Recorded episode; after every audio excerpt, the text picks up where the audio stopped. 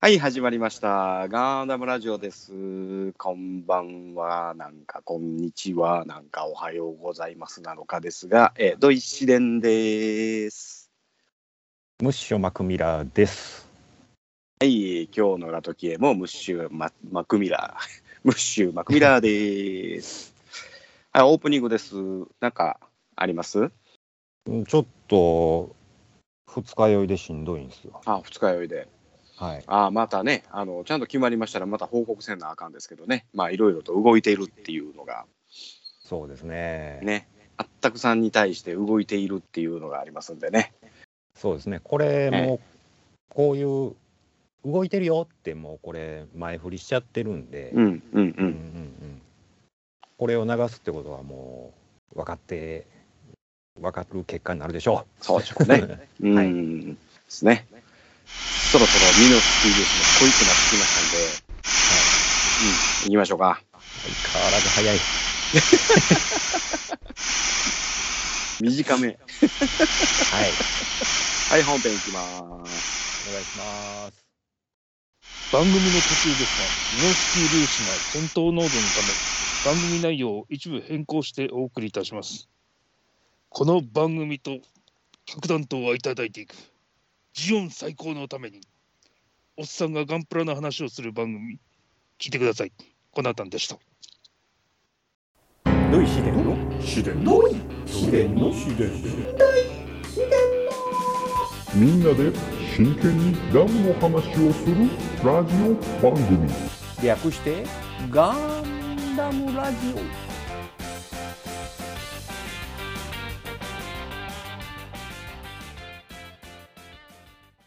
この番組は一年戦争史研究家の土井紫伝とアシスタントのラトキエがお送りするダムの話などをせずガンダムの話ばっかりする番組です。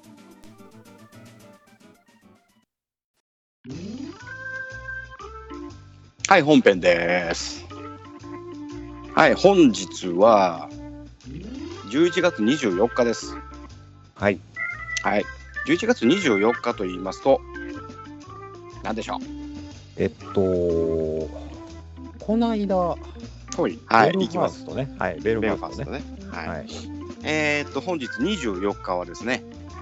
あの、フラナガン分隊と、えー、ミハルが接触した日でございます。フラナガンブーン。ブーン。フラナガンブーン。フラナガンってあのフラナ、フラナガンですかフラナガン機関のフラナガン博士と違うフラナガンブーンブーン隊ですね。えっ、と、あの、まあ、言うて、あの、農協の飛行機でホワイトベースに入って、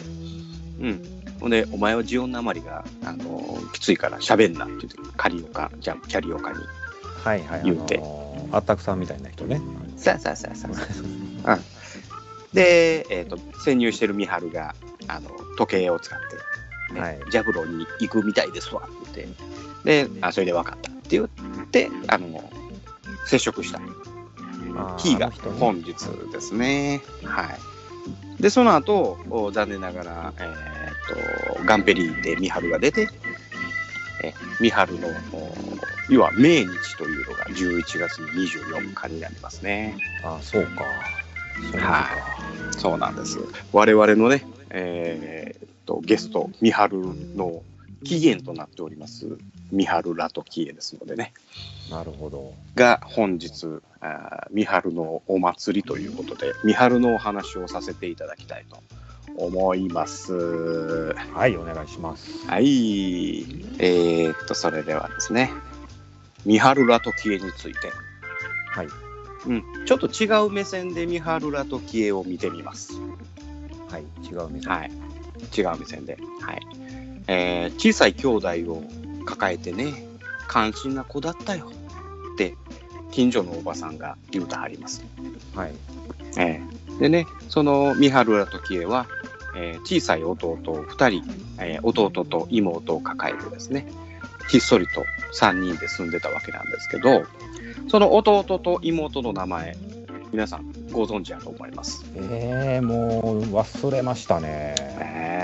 これは覚えておいてくださいね、えー弟ジルは妹ミリージルとミリー。ジルとミリーですね。あこれちょいちょいあの本編というか歴史映像出てきますんで、それはあの捏造版でも名前言ってました。えー、と出てると思います。ああ。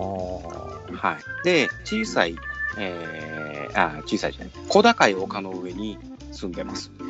小高い丘の上なんですか、あの家は。はい、あれは小高い丘の上に住んでて、えーその家は不法居住です。勝手に住んでるんですか。そうです。あのあれはあのラトキエ家の家ではないんですよ。あ、そうなんですか。そうなんです。で、まあ、その家の主はですね、まあ、別に文句言うわけでもないんですが、なんでかというと、家の主は彼女たちの親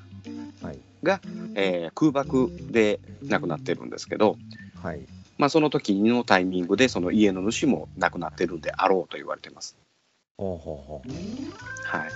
で、その家に、すえ3人で住んでるんですね。う。はい。はい。で、ミハルは、ベルファスト基地の連邦軍兵士を相手に、地元の物産を売って生計を立てていると。はい。いうふうに言われてます。でもそれはね、大したお金ではなかったはずなんですよ。うーん。うん。あの、アムロとかね、えー、会が後見て、あ大したもんねえな、みたいなこと言ってましたから、言うてましたね。うん、大したもんではない、そして安いものだったんでしょうね。で、一年戦争も終わりになった秋に、はい。その三春は突然姿を、姿を消してしまったんですね。はい。うん。だから近所の人は、なんで三春がいなくなったのかは知りません。おーでもちろんまあ私らはね歴史映像を見て、えーホワイトベースに乗り込んだっていうのを知ってますけどはいはい。近所の人は知らないわけなんですうん。だからジルとミリーを残してお姉ちゃんがいなくなってうん。でジルとミリーはどうやって生活するんやろうって近所の人はやっぱり心配するわけなんですよ、そうですよね。うん、でもちょいちょいあのこの市場であったりとかスーパーであったりとかにねジルとミリーはあの買い物に来るわけなんですねはい。うん、でお金持ってると、でお金持ってるしあの「このお金どうしたの?」って言ったら「いやお姉ちゃんからの仕送りなんです」っていうふうに答えるんですねジルとミリーは。ね、でそのジルとミリーはそういうふうにやっぱり疑われてるんだよこの子ら何してんねやろなんでお金持ってんねやろと、うん、ほんで、えーもちろんそのお金っていうのはね、あのージオンの、まあ、スパイをしてたということでこのあの一部のお金お大きな金貨たたくさんの金貨をねうん。はい。もらってたのをあの少しずつ使ってたっていうのは、まあ、皆さんご存知の通りなんですけどあの近所の人はね、えー、三春のことはそのベルファストのこの基地を攻撃された時ありましたでしょ海が戻ってガンタンクがガンタンクで出てうん。でズゴックやらなんやらがどんとこどんとこ来て、はい。えーでそれの流れ弾に当たって死んだんじゃないかなって思われてますああ。近所の人には。で、ジルとミリーは、いや、お姉ちゃんが生きてるよと。うん、でも、どこに行ったかわからへんけど、絶対お姉ちゃんが生きてる。うん。うん。で、お姉ちゃんから仕送りがあって、それで生活をしてると。うん、で、ただ、仕送りを持ってくるっていうか、その、郵便でね、あの届いたりとか、誰かが何かを持ってくるとかいうのは、近所の人は見てないわけですから。うん。いやいや、そんな仕送りも嘘やろっていうような噂が流れているというね、お話があったりします。で、えー近所の人はね、あの風船を飛ばして何か情報をジオに送ってるっていうのがやっぱりちょいちょい見とるわけなんですよ。ああ、飛ばしてましたね、風船ね。はい。そうなんです。。あの姿もやっぱりこう見られてます。だから、うすうす近所の人はね、あのスパイやっていうことがなんか分かってるような感じの、うん、でも子供たちは小さいから、まあそんなんでね、で生計立てるのもそれはしょうがないんじゃないかなっていうような見方でね、ご近所さんは見てくれてたみたいなんですね。で、そそのの、 風船なんですかね。そこなんですよ。で、その風船をね、あの膨らますうんヘリウムガスがは2階の三春の部屋のベッドの下にあるんですよ。い。うんうんで、それでブーっと膨らまして。で、なんかあの、タイプライターは、あの、化粧台みたいなところのパカッと開けたらタイプライターが出てきて、カチャカチャカチャカチャ。うん。な、なんやらかんやら。うん。どこどこに、あどんな戦艦が入ってっていうのを入れて、その風船を飛ばして。で、その風船にはなんかセンサーがついてるのかな。で、それが、あの、会場のこうなんかプカプカしてる、なんか V みたいなところでそれを拾って、みたいな、はいそんな、そんなシーンがありましたんで。まあまあ、そのね、風船でも性能のいい風船やったんやなと。うん。なんかそんな風船作れんやったらあの 傍受されない無線ぐらいあるんちゃいますってなんか一瞬思うんですけどまあそれはまああの置いといてはい。っていうので、えーそう皆さんがご存知の通りミハルはスパイなんですねスパイ107号なんです107号でしたね。はい、107号なんですね。えーで、その、もうあのースパイ107号の話は、もう皆さん、ここからご存知の通り、そこからホワイトベースに行って、で、先ほども話しましたが、フラナガン部門と大手、大手はない、えー飛行機で、えーね、えー漁協のふりをして、うん。うん、やってきて、ほんで、えー近い近いところで無線のやり取りをして、はい。で、そこから、えーホワイトベースから離脱して、で、その後、お攻撃を受けるんですが、フラナガン部分もそうですし、えーと、ズコックやらなんやらからも攻撃を受ける状態になるんですけども、それはもう皆さんご存知の通りです。で、ここで、えーちょっと気になるところが、はい。ブーンの乗ってた漁協の船、えー飛行機、はい。はい、これね、あのー歴史映像見てましたジェット機なんですね。ジェット機やったかな、あれ。はい、両脇にジェットエンジンをつけてででそれが、えー、とジオのな流れ弾が当たってはい。で、えー翼を貫通しとったと思いますあうん大きな穴どてっぱらに穴開いててで燃料が全部出たよとはい。でそれをあの簡単な応急処置をしてで燃料を補給してっていうようなことはホワイトベースのクルーがしやってたんですね、はい。はい、でジェットエンジンの、えー燃料はい。なんでしょう航空燃料ということしかそうですね、航空燃料、いわゆる灯油、灯油なんですね。灯油がホワイトベースにあるんですねっていう話。はあ、はあはあはうん、あ、ホワイトベースでは航空燃料使うような飛行機はなかったないでしょう。えっ、と、全部熱核反応炉で動いてるはずです。ですかガンペリーもガンペリー。あ、ガンペリーは分からない。あでも、うん、多分熱核反応炉で動いてるはずです。うん、それやったらそうですねなんで灯油あんねん、そう、灯油、ちょっと寒かったら、ほな、ストーブつけようかっていうような灯油があるんかもしれませんねあ。るんですかねうん、いやそのその辺りはまだちょっとしょよくは分かりませんけどブーンの乗ってた飛行機はジェット機やったんであ灯油もあるんやなっていうないしはね請求書回すまで言ってたからねそうそうそうそう灯油かガソリンに近い化石燃料らしいんですけどねだから宇宙世紀でまたその化石燃料が使われてるのかっていうふうな話もあったりとか、なるうん、というところででえーっとあとねブーンが行ったトイレトイレでちょっとトイレおしっこしたいんだけどって言ってほどはいあのトイレに行きますうんで、そこで入ったトイレが、有重力化式トイレなんですね。あ重力があるはい。いわゆはいる、洋式便所なんです。はいはいはいはいはいこれ、無重力で使ったらえらいことになります。はいはいはい。で、第4デッキなんですね。だから、あのーホワイトベースのこの、両サイドにある丸いところは、あそこは重力区画なんで、はいはいそのトイレ使えるんですけど、だから第4デッキは、そう、あのー宇宙空間では重力化ではないんですよ、そこは。まあ重重力下のその地球にいてる時しか使えないトイレってことそうそうそうそうそうそうそうだからおそらくトイレの中には無重力用のやつもあればう、うん、あの有重力の用のやつもあればまあまあはいきっちりとその設備を作っとかないといる場所によって使うトイレが変わるなんかそれを言うと結構ホワイトベースそんな細かく分けてんねんなっていう、 そうでしょ、うん、うん、だからねその例えば第4デッキにそんなトイレがなかったらうん、ちょっと重力空間までトイレ行かなあかんって言ったらそれまあまあ遠いからね遠いですよねうん、もうお腹痛いいう時にそんなん言ってたらあかんのでやっぱりそれなりの有重力無重力用トイレがきっちり併設されててでそれで男子トイレ女子トイレきっちり分けられてて、はいうん、だからトイレ倍いるんですよねホワイトベース。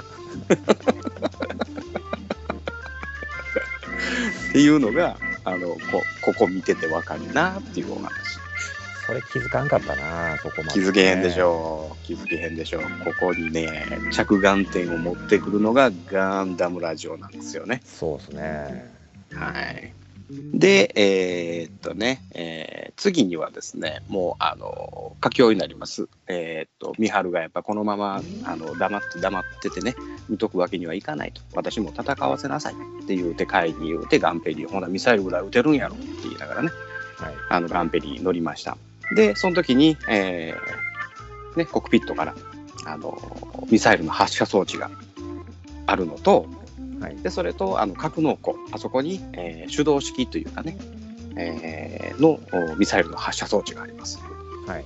はい、でこれ皆さんご存知の通りそのミサイルを発射した段階で、えー、ミハルが、えー宙に浮きそして放出されてしまうわけなんですけど、えー、とここにですね、えーガンペリーのですね操作マニュアル、はいあったかなかったか分かりませんが、はいはい、操作マニュアルではですね、えー手動発射装置からの操作は1発ずつ撃ってくださいということが明記されていると想像されます。あーあーあーあーあーあー一発ずつねはい、はいはい、ここで歴史映像をもう一度皆さん見てください。ニハルは残念ながら3発同時に撃ってます。三つレバー一気にやってしまったんですねそうなんですね。で、その3発がビヨーン飛んでいって、で、それがズボックに当たって爆発しました。っていうのが、えーっと、歴史映像上にありますね。はいはい、でこれ一発やったらおそらくミハルは飛んでいかなかったあーやっぱ三発やから耐えれなかったと、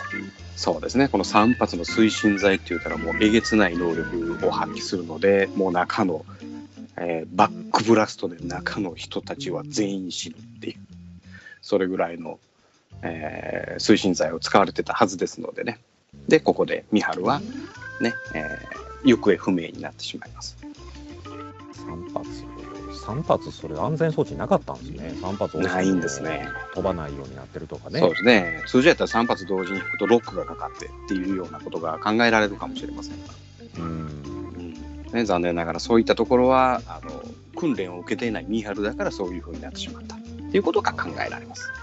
ちゃんとやるんだぞって海が言うてたか言ら、てましたよね、う、うんもしかしたら一発ずつ撃てよって言うてたんかもしれない。ん、もしかしたらそういう意味やったんかもしれないですよね、うんあかんぞ3発同時に撃ったらあかんぞって言うてたんかもしれない。そこはね分かりませんが、うん、そういうふうなことが、えーこの歴史映像を見てたら、えー見えてきたところですので皆さんにお知らせさせていただきます。はいまた新しいとこ気づきましたねそうなんですよ。でね、えー、と兄弟たちのお話に戻るんですけどもねはい兄弟たちは戦争が終わってしばらくはベルファストに住んでたんですけどもはいでその後はあの消息は正直わからないっていうのがあー、ね、最後付け加えられるかわいそうなお話になっておりうます。んうんで、まあ、いろんな話があります。あのーえっと、オリジンの方では、セイラさんの財団が会に頼まれて、はいその2人をあの保護してるよっていうお話もあれば、あうん、でもそれはあの大河大河ドラマです、ーはいハッピーエンドで終わろうとする大河ドラマです、うん信じません、はい、でその後お保護されてるけどもあの強化人間としてなんか、えー誘拐されてどっちやったかなジルやったかミリーやったかどっちかがね強化人間にされて死んでいったっていう風なお話もあれば、うんうん、それは後日談でどなたかが作ったお話なのでそれも信じません僕の信じるのは消息不明までですねまあそんでいいんちゃいますですよね。う、うんんということが、えー、三春ラトキエのお話でございました。はいありがとうごはざいいま、す、ありがとうございます。ね、そういう三春ラトキエが毎週、うー我々毎週というか毎回我々のところの番組に来ていただけるのがガンダムラジオでございますので、はいえぜひね、えー、ぜひ三春になりたいっていう人募集しておりますので、もうこれはね前から言ってますけど、あのそう募そう集そうそ中なうんでねそうそうそうそう。うんうん、ツイッターでちょいちょいね、コナタンさんとか、えーダディさんとかが言うてくれてはりますけど、はい本当に出たいならば、ちゃんと連絡してみてください。そうですよねもうちょっと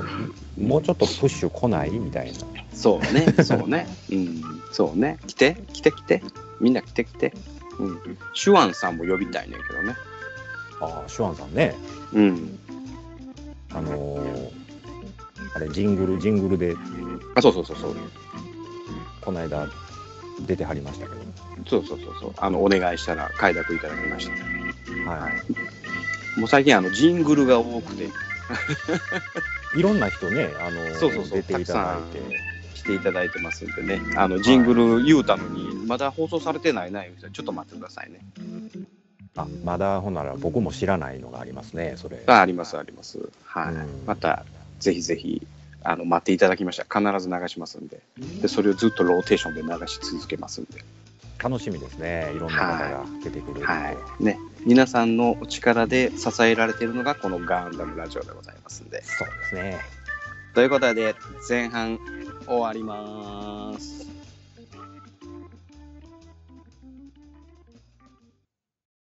チャンネルは変えちゃダメだ。田原俊彦でした。おっさんになってもまだガンプラなんか作ってるんですかいつまでも男の子みたいでいいですねおっさんがガンプラの話をする番組好評配信中です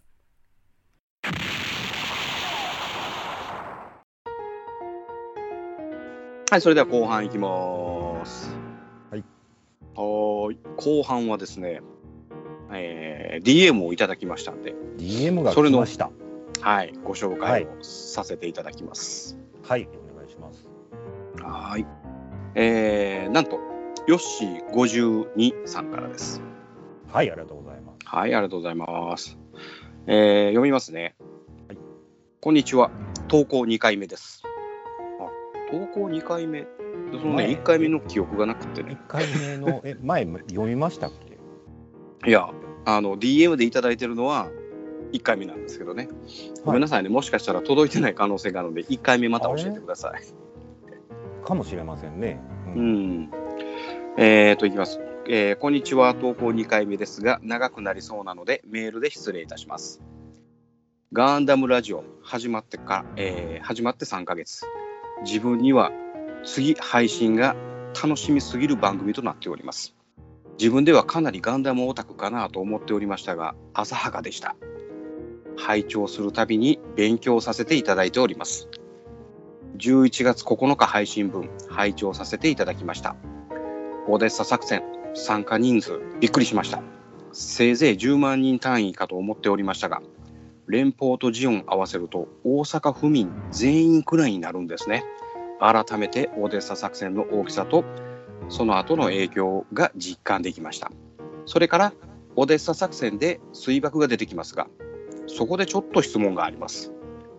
水爆の破壊力とモビルスーツなどの熱核エンジンの爆発力ってどれぐらいの差があるのでしょうか南極条約で核の使用が禁止されておりますがモビルスーツのエンジンを破壊してしまうとガンダム第1話や V ガンダムでの映像からかなりの核爆発が起きているように思われますなのでわざわざ禁止されている戦術核を使おうとしなくてもと思った次第ですが初心者の疑問としてご解説いただければ嬉しいです。あと、海外ドラマ。自分のおすすめはミスターロボットです。ハッカーのドラマで巨大な何かに挑むもので、シーズン4ですっきり完結しています。アマプラで見れると思います。それから、スター・ウォーズ。ご覧になっていたら、マンダロリアンがおすすめです。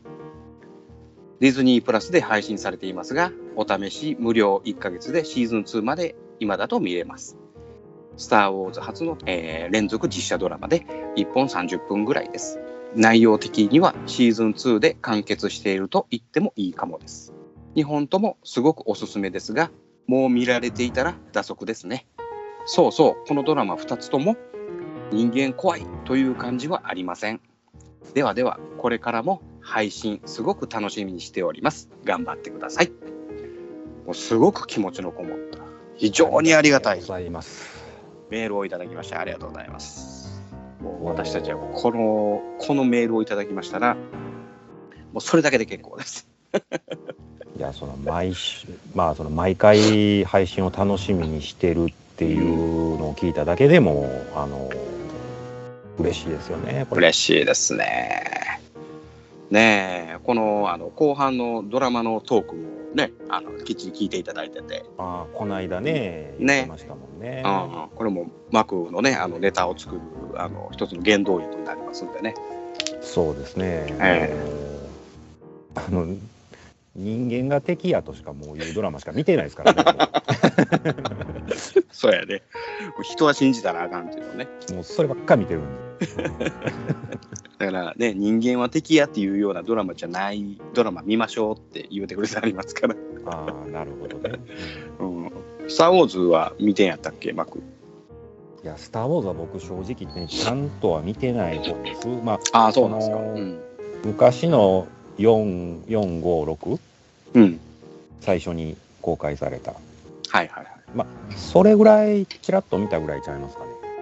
うんあとは見てないと思いますちゃんとああこれはね見てくださいね「スター・ウォーズスター・ウォーズ。うんはい、それではですね、」はいえー、ヨッシー52さんの、えー、と質問をあのちょっともう一遍ちょっと読み返していきますね。はいはい。えっ、とね、オデッサ作戦では水爆が出てきます。はい出てきましたね。えっ、と、マクベだ。はい。バスンと撃ったと。はいはい。で、この間の私のオデッサ作戦の話では、あれは地球連邦軍が撃ったよっていうニュースの原稿がありました。ニュースそありましたれもちょっと読まさせていただいたんですけど、ありましたね、まあ、あの、一応マクベが撃ったというふうな説になっております。はい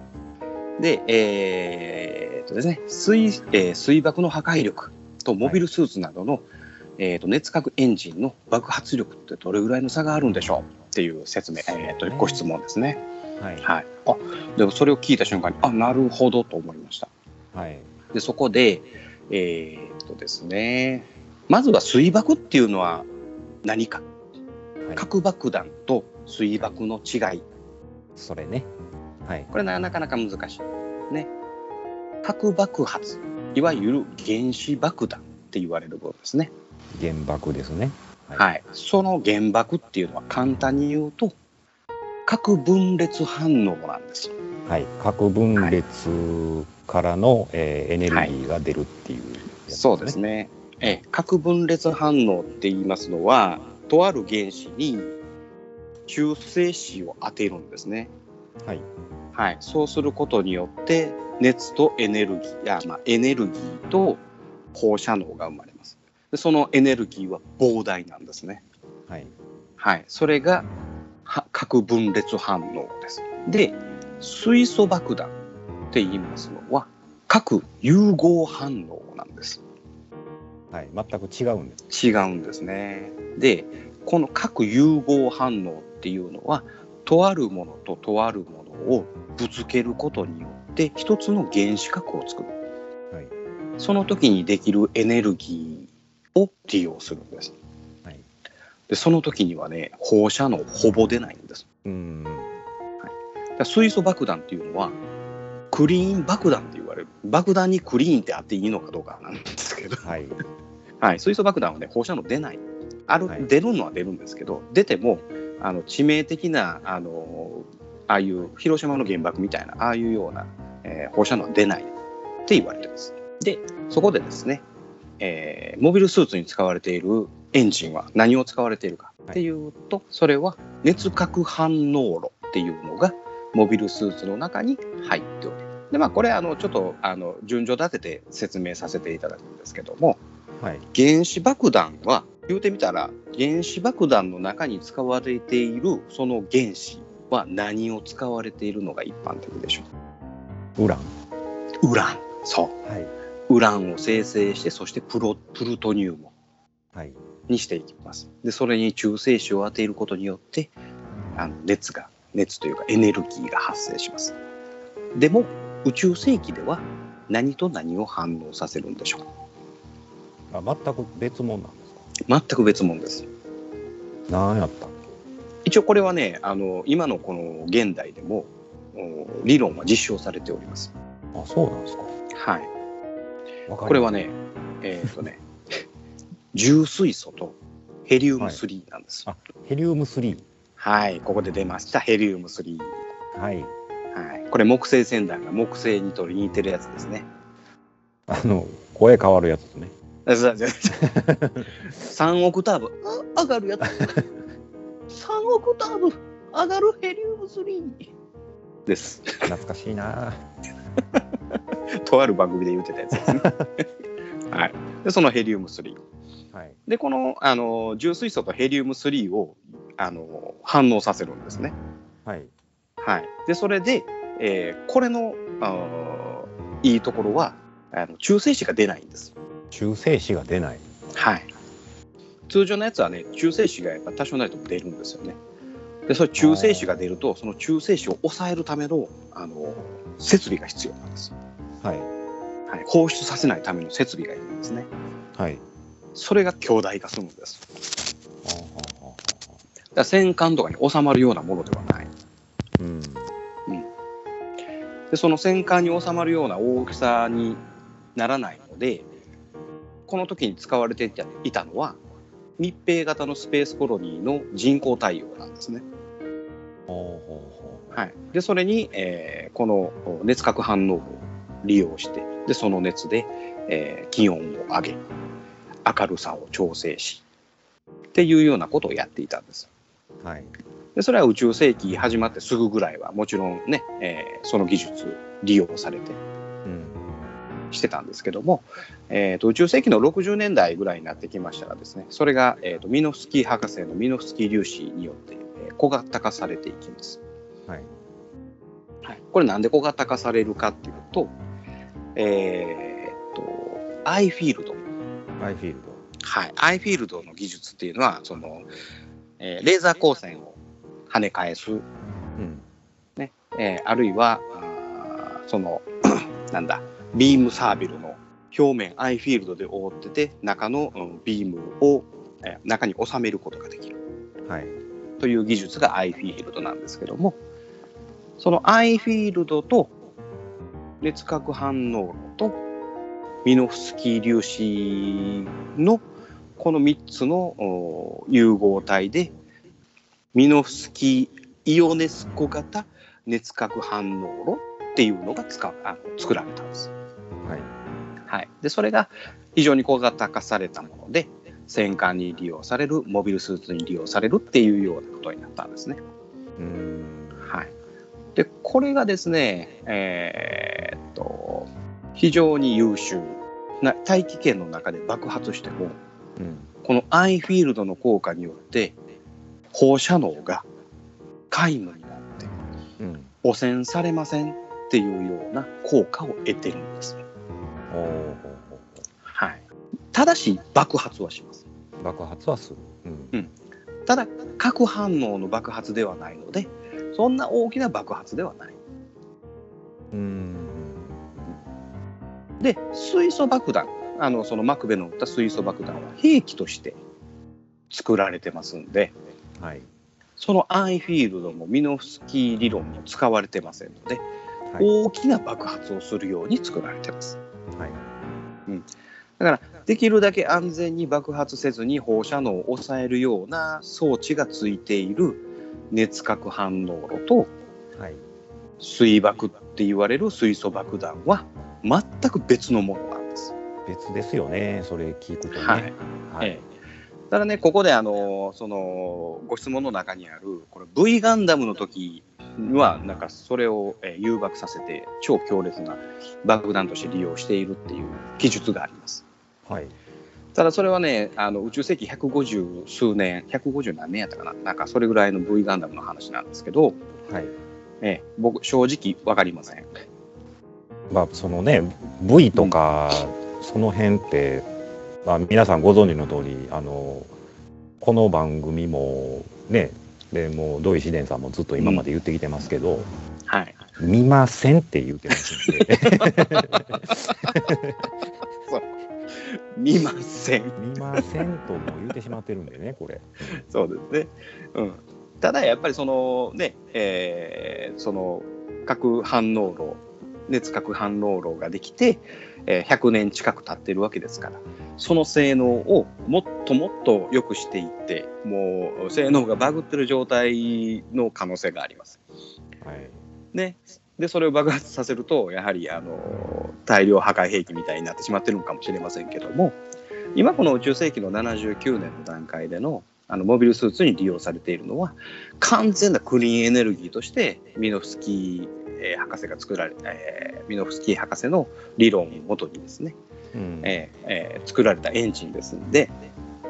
うん、ここに関してはその核兵器の利用とは全く別物ですよっていうのが、えー私の意見ではございます。はいはい、で、えーとここでですね南極条約をもう一度ちょっと読み返してみようかと思いましてですね、はいえーっとその資料をガサッと開いてそれをゴソゴソっと読んどったんですけども、はいえーっとまあその記述が書かれているのは第1章なんですけどもえ一番、えー明記されているのがですね兵器の使用の制限はい NBC って言われる核生物化学この3つの大量殺戮兵器を使うのはダメですって書かれてます。で核ね核、えーとてと突当然核ミサイル水素爆弾この辺りはダメですよ。でこれ生物兵器と化学兵器これ使用を禁止させたのはジオン公国なんですね。あーで核であったりとか大量殺戮兵器まあまあコロニー爆弾小惑星核ミサイルこれ使ったらダメよって主張したのは連邦軍はいで生物兵器と化学兵器使ったらダメよって言い出したのはジオン軍なんです、はいはい、これ認めさせるとねあのサイド3密閉型コロニーなんではい連邦軍がチューッと来てあの毒ガス撒いたらもうんう戦争負けますようんうん、なので、もう、あのーこの戦争、やばい、続くと思った途端、生物兵器と化学兵器の使用禁止を言うたんです。で、これが南極条約なんですけど、で、えー核に対、えー核で動いている動力、まあ、ごめんなさい、核を動力にする熱核反応炉うんうんはモビルスーツや戦艦に使われています。はいそれだけじゃなくってさっきも言いましたコロニーの人工対応にも使われてます。はいで一般の船舶にも使われています。おおなので南極条約ではこの熱核反応炉を使ってはいけませんという条文は、えーと消されてましてですね留保されています。使ってもいいですよ。うん、これをあの禁止したらなあの何にもできなくなってしまい何ますものででき。ませんね、うんうん、なので南極条約の話の中では熱核反応炉は使っていいという条約になってますので、うんえあのここはですね、えーと一切禁止はされていませんはいというお話ですね。でもジオンもうん、毒ガス使ってたでし使ってるよ。ょ使っててそのう威力を知ってるからこれやられたらあかんなと思ったんですそうそうそうそう。もう胃の一番に毒毒ガスの禁止って 言い言い出しよったって。散々散々自分つこといてそうそうそうそう。45億殺しといて。なとかいうなのがかね無茶言いますねそれがザビ家なんです ね。はい。もう我々のあの崇拝するザビ家のやり方なんです。それが、怖いこと言うなぁえーそういうことなんですね。ということで、えーと核ミサイルと熱核反応炉は全く別物ですのでですね、えークリーンなエネルギーの熱核反応炉大量破壊兵器の水素爆弾はいはいえー爆発はまあしますけども、えーと核ミサイル水素爆弾のような、えーそんな爆発の仕方をしませんよっていうのが、えーと私の意見でございます。はいはい、ご理解いただけましたでしょうか。わからんっていうところがあったらまた言っていただいたら分かっていただけたと思いますありがとうございます。うん、ガンダム。あのね、田原俊彦でした。これだけあれば、老後の楽しみには困らんわい。 ここまでだ。誰だ人を暇なくせにプラモを作らず、蓋を、蓋を開けて取説だけ見て戻し、み、みるみる増える積みプラの山、崩してみせよう、ガンプラジオ。押してまいるカンと行こうぜ欲しいんかこれが欲しいんかゴロニャン。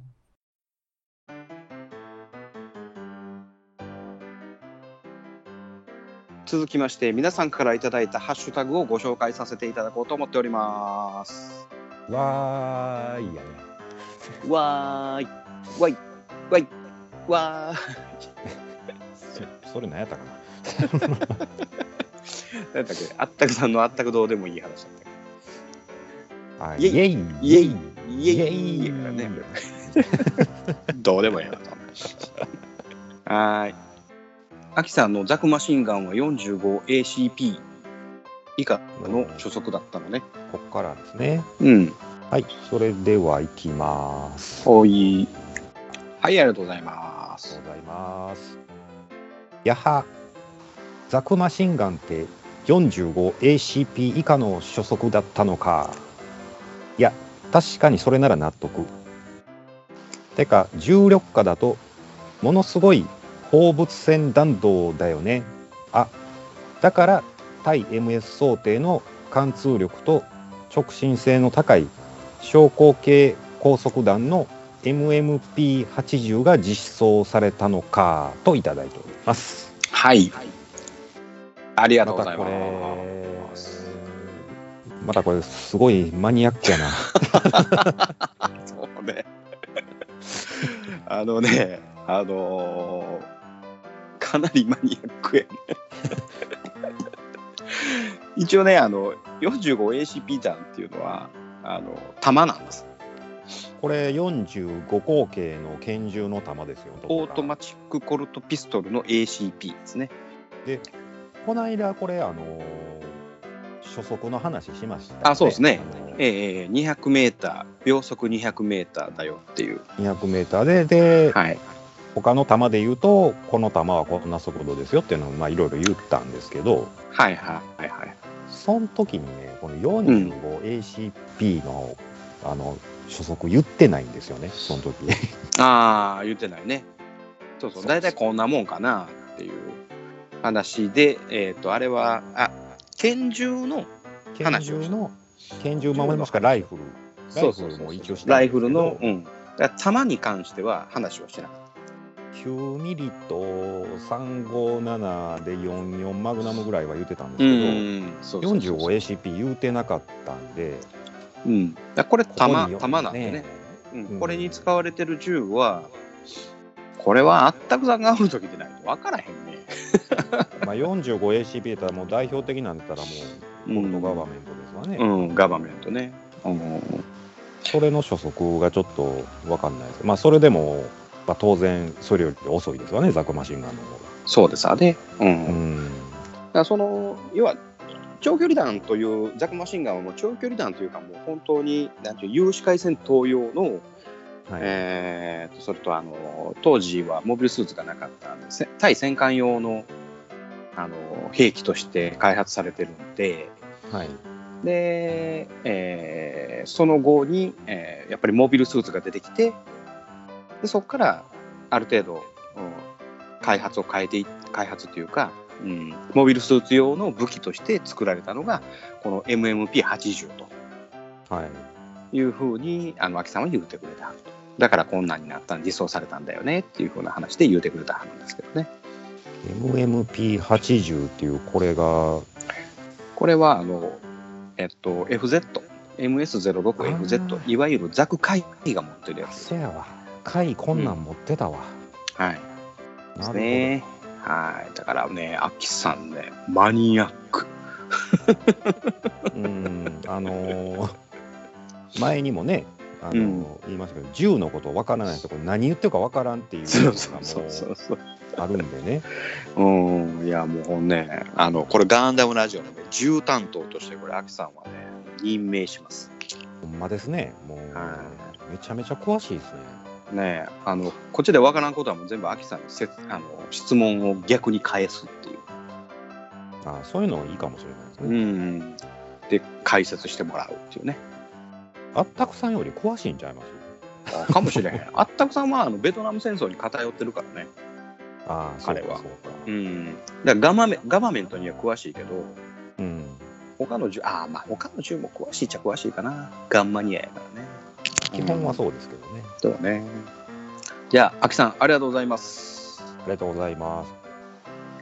お次はですね、はいはい。青巻主任さんからいただきました。あはい、いつもありがとうございます。りがとうございます。これを聞いたら、ジョニーのこと、詳しくなった。後半は見てないけど、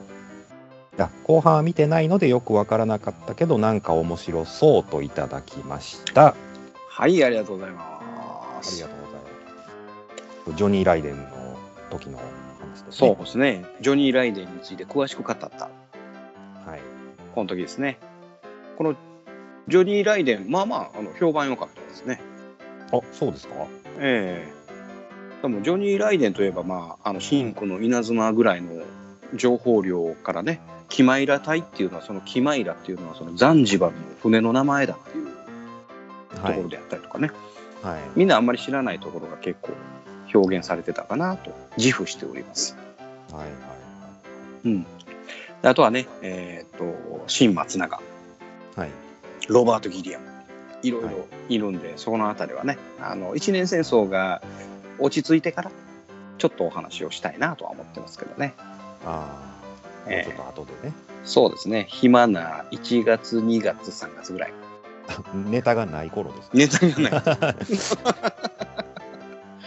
もう僕らはあの一年戦争関係なく、なんぼでもネタはありますんで、そうですね。もうあの、はい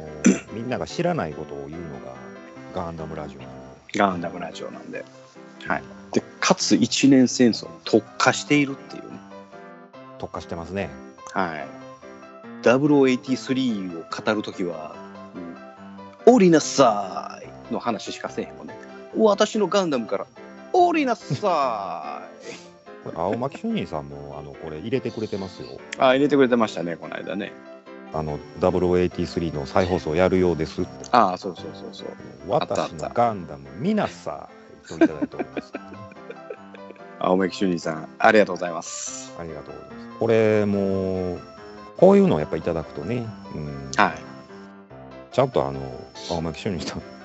ハッシュタグゾーンビつけてくれてますね、あ、ズボン見つけてくれてありましたね。ね。すやすやすやす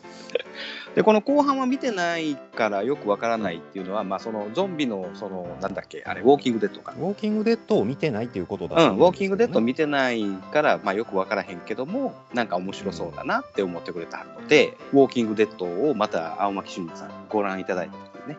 はい。また感想いただければとあのーぜひ見ていただきたいですけども、はいしんどいです。 しんどいですあれはねはいあれで、えー、と人間の忍耐力っていうのをね培っていくためのドラマですんでね、そうですね。はい、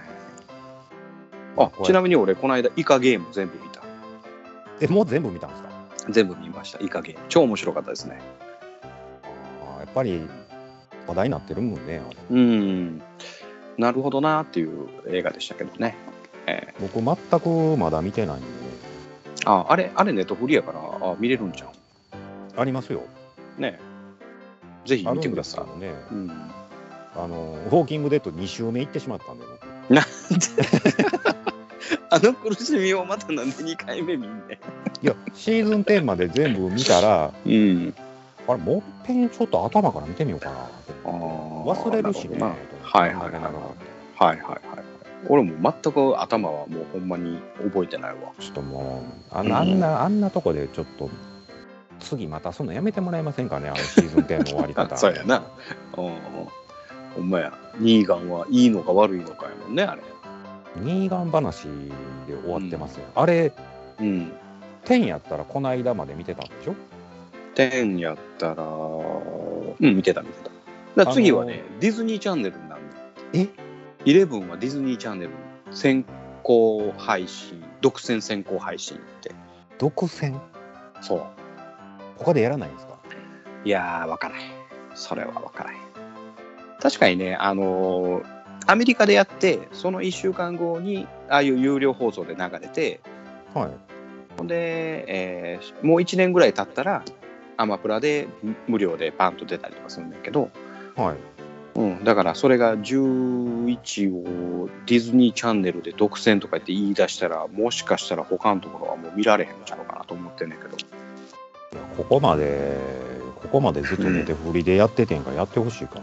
そうねだからもうそそんなあの汚いディズニーチャンネルでは見なくて、えーレンタルビデオ行きますあその方が早いかなうんそうですよディズニーチャンネル高いもん高い言いますもんねあれ、うん、高い高い、うんちょっと待って話長ないそれあちょっとねあの、うんまた今度に取っときますわその話そうしましょうそうしましょう次行きますお次はですねコナタンさんコナタンさんいきますはいハッシュタグガンダムつけておけば紹介してくれるかなハッシュタグおがんばなだと多分半年後なんでといただいております。はいありがとうございますそれはもう喋りますよねこれはうんあれでしたね。あのー、キューキットのプラモやったっけなんかキプューラキットのモプラモをこうたんじゃないのこうたっていうそうそうそう話からですよね、これ。うんあのーえっ、とあれよね、えー、バンザイマークのあそうでした、そうでした。はい。ではそう断そうそう罪マークを大量に変えたと。そうそうそうそうあ超羨ましいあれあれは資料なんでうん作らんと置いといてくださいあんだけ売ってるってね。うんあれ多分持ってた主が、えー亡くなったか、はい、何かあったはずですわあ、そうですか。ああいうコレクションがポッと流れるのはね、はいはい。うん、ないしは泥棒に入られて売りに出されたかなんかあんまりどれもバッドエンドですね。それバッドエンドですねいやないもんそんな手放さへん普通普通はね、あんだけ持ってたんで、そうそうそうそうそうそうだからそれをあのーねえーコナタンさんが回収できたっていうのは保護できたっていうのはねそれはもう奇跡に近いよねああそうですね。うんこれがあの変な転売ヤーにもしそうそうそうそうねそう行き渡ってたらそうそうそうそうそうそうそうそう残念な結果になるんでね。そうそうそこですわほんまにそこですわコナタンありがとうありがとうございます。はい次行きましょうかお次はですね、アポロさんはい、はい行きます。令和3年9月29日、ポッドキャストの拝聴報告です。ハッシュタグガンダム0001回。やっぱりアーチ式ダムはクロヨンダム、かっこコンバインダムと思います。で、ダム違いだった。新番組おめでとうございますといただいております。ありがとうございますありがとうございます。ダムの話ですね。これはいダムの話ですねえーはいクロヨンダムってコンバインダムっていうんですねえっと、うん、そんなんも知りません、僕も。 知りません ねなんでダムの話ちょっと思ったんやろねダムの話はもう正直限界来てるんです よ。だってもう、1分喋ったらミノフスキー粒子が出てくるんどで、うやね、うん、だって喋ることないねん、ちょっとそろそろ変えません、あれ、ダムの話。えーあかんよこれは引き続きいや結構あるのよその何やったかなえっ、と今アンガールズがやってるはい。ポッドキャストもえっ、とアンガールズの「ジャンピン」っていう題名やねんねはい。ジャンピンって何かなって一番最初になんかこう何やと思うみたいな感じで言うててジャンピンははい。ジャンボタニシの卵はピンク色っていうのがジャンピンやねんってジャンボタニシ。あの、ジャンボタニタニシの卵はピンク色シ何のこっちゃわからへん。が縮めてジャンピンらしい。だから何やこ我れ々は、うん、ガーンみんなで真剣にダムの話をするラジオ番組略してガーンダムラジオはい正解ですねこれがね、はい、そこはあくまでも、それで通していくという。そういうことですジャンピンの方が後やからね我々よりああ、そうなんですか。あとなんですか。そうなんですよ後なんですよだから僕僕の方がオリジナルなんですよなんか縮めてそういう題名をつけるっていう、ああ。うん、まあ他にもやっとるでしょうけど やってるでしょ散々昔から、もちろんやってます。ね、ぐるぐる99がね、なえー、何やったっけ、ぐるないっていう番組になってるのと一緒だね。 ですよね。うん。じゃあ次行きましょう。次はテクトさんですかね。はい、テクトさん、ありがとうございます。ランバラルは黒騎士物語のバウアー大尉と並んで上官になってほしいキャラですね。左官クラスでザビ家に近い生活ランクになるのかなとずっと思ってましたけど暗殺の民に近づけるとなると納得できますね。画像はラルとあまり関係ないです。多分といただいております。はい、ありがとうございます。ありがとうございます。そうなんですよね。えーハモンさんのために、ランバラルは出世して、ザビ家の近くにえー近づけるような生活ができるようにね、えーなんとかしたいなと思ってた。でもその夢はかあー叶えることができなかったっていうね、お話、M3 作戦と霧の戦法のお話ですよね。あそうでしたね、これはい、そうですね。ねあれもなかなか評判良くてですね。うん、あのー何でしたっけ、あの、びっくりドキリメか。えー、9位。うん、9位が、幅長いだけ の、 そうそうそうそう。ね、あれもあの熱核ジェットエンジン使ってますんでね、燃料は核でやってますから。はい。ね、えーまたぜひ、もっともっと面白い話をしますんで、テクトさんまた聞いてください。ありがとうございます。ありがとうございます。ちなみにこのあの写真載っけてくれたのはこれなんなんやろね、これ。いや、これがあれなんです。なんでしょう。これ、その何銀河の、銀河の鷹なんて書いてるんですかザ・銀河の鷹、ザ・ザコック。ザ・ザマック。ザマック。ザコック。メグ、メグアポ、あザザママッックかなはいはいはこれは何のキャラなんでしょい。うねえザマック、メガアポロ、うん、えー、皆さんみんよく知ってますね。なんかね、うん、全然このガンダム以外を知らないんでそうですねこれちょっと気になるな何なん でしょうまた調べといてくださいじゃあ次行きましょうかお次はですねシュワンさんシュワンさんありがとうございますありがとうございますいつもお世話になりますいつもお世話になっております、えー貴族とかやんごとなき階級やんごとなき階級のキャラってその優位性にあぐらをかくやつか襟を正して恥じぬよう生きるやつが大概どっちかやけどガルマは後者やったんかもしれんね、階段もいいですね今後に期待といただいておりますはいありがとうございますあこれガルマの会の、えー、そうですねガルマ鎮魂祭の時の話ですねはい、後半階段話の時ですねああそうですね、またね怪談話もせなあかんなと思っとるんですけど来年の夏はねえーそうですねあのーまあ、シュワンさん言うてくれたはるのはね貴族の貴族的な階級の人ですね、まあはい能力がないにもかかわらず階級が高いだけのキャラはいにあぐらをかいとるっていう人か、うん、ちゃんと襟を正してねちゃんとせなあかんと思ってる人間もおればっていうので、ガルマはそっちのちゃんとしゃあなあかんなあいうふうな方やったんやなっていうことを言うてくれてありますよね。ああなるほどねうん、でこの後にねイセリナさんほんまにガルマに惚れてたんやなと。はい若気の至りとい、えー、掲げ若気の至りというあれもあるかあるにせよガルマって案外ええ男やったんかもしれへんなって言うてくれてあります。うんなるほどうね、んね、まあ確かに若い若いんでしょうね伊勢里奈も二十歳そこそこガルマも二十歳そこそこ、はいうん、まあまあ若いって素晴らしいねっていう話ですなそうですねうんあと続いてのシュワンさんの話も、はいえー突然の放送大学館わらわらいやー、勉強になりますこれコミケでテキスト打ってマジでやるのも面白い面白そうやねと書いてくれてありますねこの、えー放送、えー何やったかなあれは何やったかなあジオン検定3級かあの特別講義なんでねああそうですねやっぱその、大大学の放送官っていうのはそういうとこなんで しょうか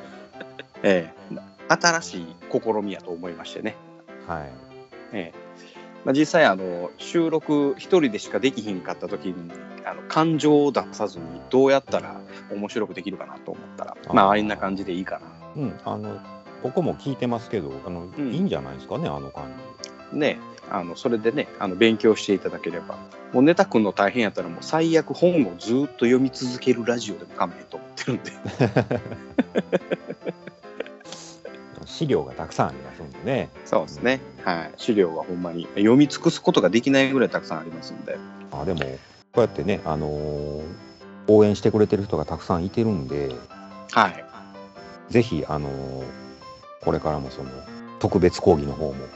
はい配信してでいこれただできたい本当にあのジオン検定3級をちゃんと本当に作ってやろうと思っておりますんでああそうなった時にねはい我こそは一番に取ってやるぞと、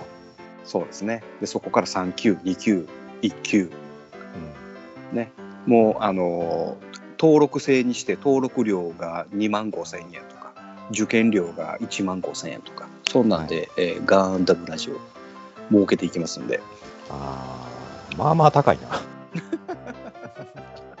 なはい。で、次、えっ、と、今週の最後にしましょうか。次はですね、はい、こっちゃんパパさんよりいただきましたはい、ありがとうございます。ありがとうございます。第6回拝聴ジオンの歴史がここまで詳しく知れる番組もないだろうな。勉強になりました。てか、後付けとはいえ、ここまで設定がしっかりしているガンダムという世界が特別ですね。さらにディープなお話、楽しみにしています。え、もう一つありますね。ガンああ、プラウェザリングは深い。ほんと加減難しいんだよなぁといただいております。はい、ありがとうございます。ありがとうございます。これも特別講義のジオンの話でした。そうですね。えーっと、これ、ジオン、ジオン検定3級のお話ですね。はい。はい。で、ジオン共和国のお話をさせていただいた時だと思います。はい、これそうですね。あのーなんとかなんとかズムがいっぱい出るやつですわ。はい。エレズム、エレジオニズム。はい。あと何やったかな。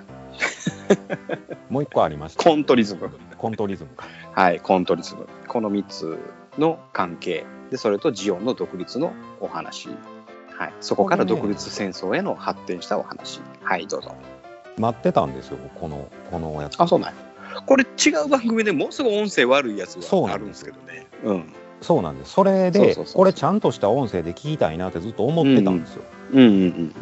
まあちゃんとね、あのー今回こうやって出していただいたんで、はい、きっちりお話しさせていただきましたんで。はい、これ待っていた方結構いてるんちゃうかなと思うんですけどね。ええでね、これね、あのこれを収録してる時にね、あのどんどんどんどんあの、もっとこんな話、もっとこんな話っていうのがあって、はい。だからね、もっともっと膨らましていきたいっていうところではあるんですね。あうん、なのであの、これも話入れたい、あれも話入れたいと思ったらね、もうすごい大変なことになって、まあ、一番分かりやすいところだけ抜粋してお話しさせていただいてます、あ、なるほど。はい、なので3級ですあでこれをより深掘りしていくと2級1級になっていきますんでねちなみに何級まであるんですかえーっと教授まであります教授はいジオン検定教授もうそ,、ねその辺いたらもう何言うてるか分からへんでしょあそうでしょうねあのもう全て頭が頭に入ってる人のことですねね僕はもうまだまだ3級ですんで僕は深掘りどんどんしていくってことですねそうですねこれからあの教授に皆さんなっていただけるようにこれガンプラウェザリングは深いって言うていただいてますけどこれ何の話してたのこれねプラモデルの話ししてたんじゃなかったっけプラモたくさん、のあ話ったくさんの話も入れてると、えっ、とね、あったくさんがおって、で、ウェザリングの、あ、先生、え茶色のザクの話、あ茶色のザクの話かそうそうそうそう、の、あの、ショットガンのグリップの、あの、今気づいたけど、これすげえなっていうあ話をしてたあなんんじかゃんこのこのハゲ加減が素晴そらうしいそとうかそいううそうことそうそうそうそうそうそうその時にそうかそうかあのウェザリングは楽しいからどんどんやっちゃうよとでやりすぎたらやりすぎたらねうん、まただ、おもちゃっぽくなるよっていうそんな話をしてたと思います、はは確かに言うてましたねウェザリングねのサイズからねうんあったくさんさあさあもうえショルダーじゃなくてウェザリングあったくでええと思うんですけどねもう解明してもらいましょうかうんということですね、まだまだあるんですけどまたあのーえーハッシュタグはですね、えー次週また、えーご紹介させていただきたいと思いますのではいはーいまた来週もよろしくお願いいたしますお願いします、はい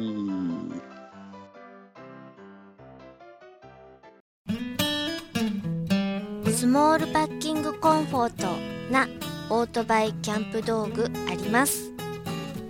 北海道夕張快速旅団の近況などをご報告ゆいろくポッドキャストはほぼ毎週土曜日夕方更新しています聞いてください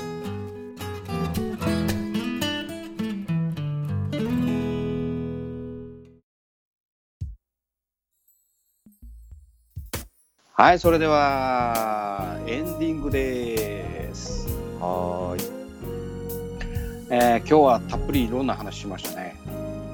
しましたねはい、三春ラトキエのお話、それとヨッシー52さんからの、えー、と DM のおお返事、はい、あとおハッシュタグのコメントですね。はいだ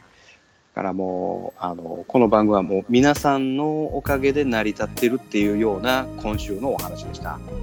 そうですね非常にあのこんだけ支えられてるっていう実感しましたねそうですね。まだ、えーと9月からやから10、11、12、まだ2ヶ月ちょっと。先行配信も入れて約3ヶ月あるかないか。うん。なのにね、皆さんね、たくさん聞いていただいて非常に嬉しいです。ありがとうございますはい。ではそろそろ、ね、今日はですね、えー11月24日、本当のラトキエさんの命日ではございます。そうですはい。ですので、その時にガンペリーから落ちれるね、えー幕は非常に幸せ者やと思いますんで。あそうですねあの、うんほんまやったらねあのラトキエ三春ラトキエ呼びたかったんですけどうん。仕方ないですよねこれはそうですね。まあ、このみ三春ラトキエとして、今日は、えー落ちていただければと思いますんで。はい。はい。でそれでは、よろしくお願いします。みんなよし52さんみたいに DM 送ってくれよ